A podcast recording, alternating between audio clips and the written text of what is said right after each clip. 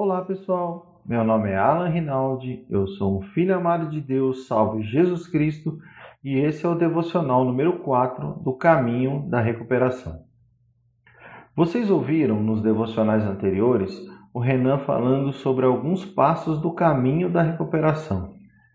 Na segunda-feira, ele nos ensinou que o primeiro passo é aquele que reconhecemos que não somos Deus e que não temos controle sobre nossas vidas. Reconhecer é a chave, é declarar que não podemos vencer diante das nossas compulsões e defeitos de caráter. Já na terça-feira, ele nos ensinou sobre o segundo passo. Acreditamos que somente Jesus Cristo pode nos tirar das situações que nós mesmos nos colocamos. Somente Ele pode nos devolver a sanidade. Já ontem, ele nos contou o que acontece em todos os nossos encontros, quartas-feiras, às 19h30, e também quais são as bases que permeiam todo o programa, a Bíblia e a partilha. O texto de Tiago 5,16 diz o seguinte: Portanto, confessem seus pecados uns aos outros e orem uns pelos outros para serem curados. A oração de um justo é poderosa e eficaz.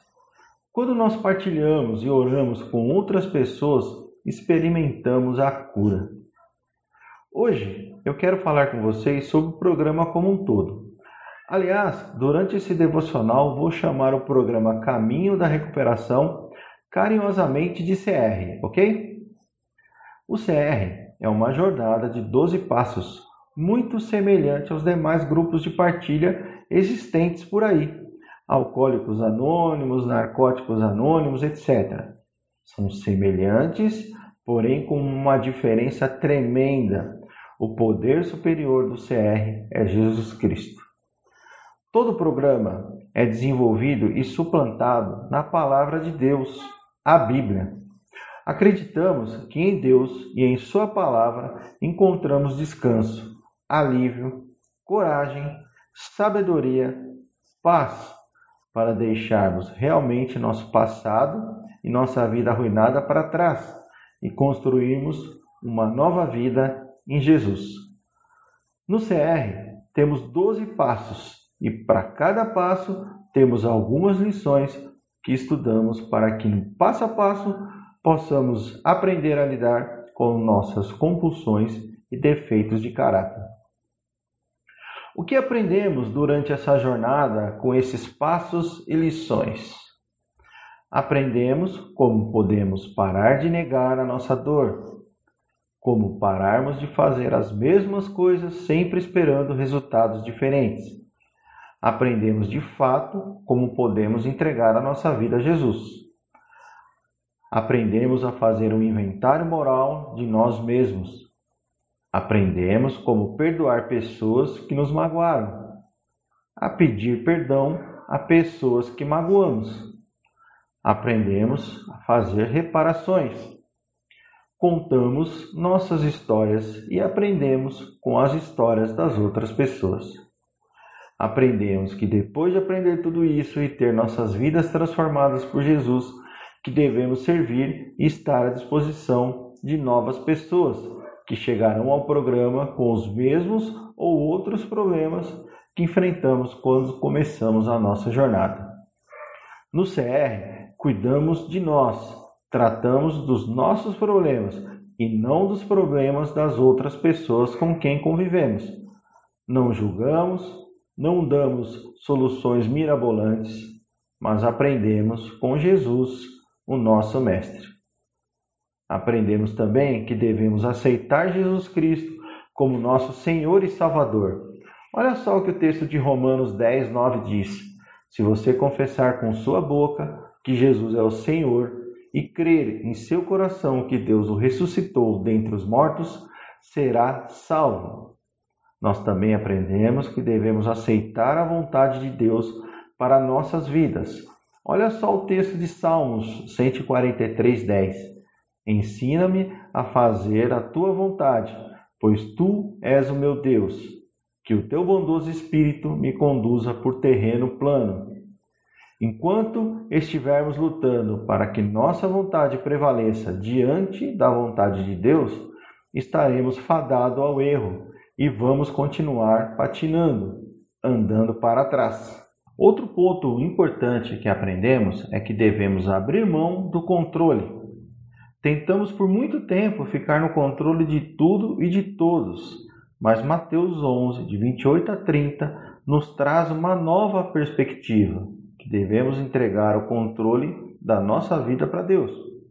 Olha o que o texto diz: Venham a mim todos os que estão cansados e sobrecarregados, e eu lhes darei descanso. Tomem sobre vocês o meu jugo e aprendam de mim, pois sou manso e humilde de coração, e vocês encontrarão descanso para as suas almas, pois o meu jugo é suave e o meu fardo é leve. Devemos deixar Deus cuidar de nós. Devemos deixar Deus no controle. Devemos ser obedientes. Mais um ponto: devemos olhar diferente, não querer mudar ou resolver tudo de uma só vez. Devemos ir com calma.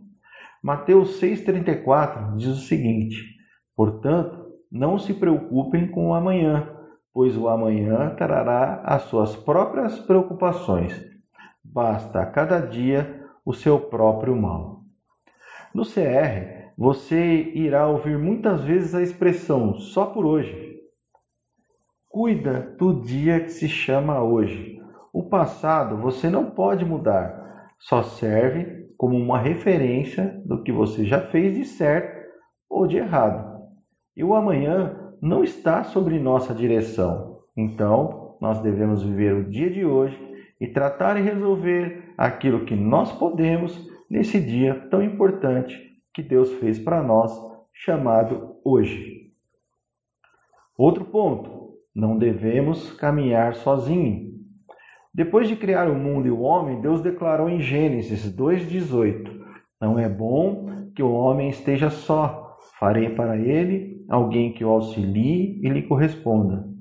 Já em Eclesiastes 4:12, temos o seguinte texto: Um homem sozinho pode ser vencido, mas dois conseguem defender-se. Um cordão de três dobras não se rompe com facilidade. Por isso, na nossa jornada, não é bom que você esteja só. Nós vamos encorajar você a não caminhar sozinho. Vamos aprender mais sobre isso durante toda a nossa jornada. Aliás, nós temos uma lição onde só falamos sobre esse assunto. Ao longo da jornada, você verá que, CR, que no CR nós temos três tipos de relacionamentos. O primeiro é com Jesus, que é aquele que tem nossas vidas em suas mãos. É aquele que nos chama de amigo. O segundo Relacionamento é com um grupo de partilha, que são aqueles a quem semanalmente confessamos nossos erros e compartilhamos as lutas da nossa vida. O terceiro relacionamento será com uma pessoa de extrema confiança, um parceiro ou uma parceira de caminhada, que é aquele que vai te ajudar a ter uma visão honesta da realidade, que vai te ajudar a colocar os pés no chão, que vai te ajudar nas recaídas e até mesmo antes delas. Enfim, o CR é uma jornada de passos, é um ciclo que vai se completando a cada fase, enquanto aprendemos humildemente a seguir Jesus através desses preciosos passos. Se vocês perderam a nossa reunião de ontem, não se preocupem, Venham na semana que vem. Estaremos esperando vocês com os braços abertos. Venham assim como estão. Estamos loucos para fazer parte da jornada de vocês e queremos muito que vocês façam parte da nossa. Queria terminar esse tempo com a oração da serenidade. Deus, conceda-nos a serenidade para aceitar as coisas que não podemos modificar a coragem para mudar aquelas que podemos e a sabedoria para distinguirmos umas das outras. Só por hoje.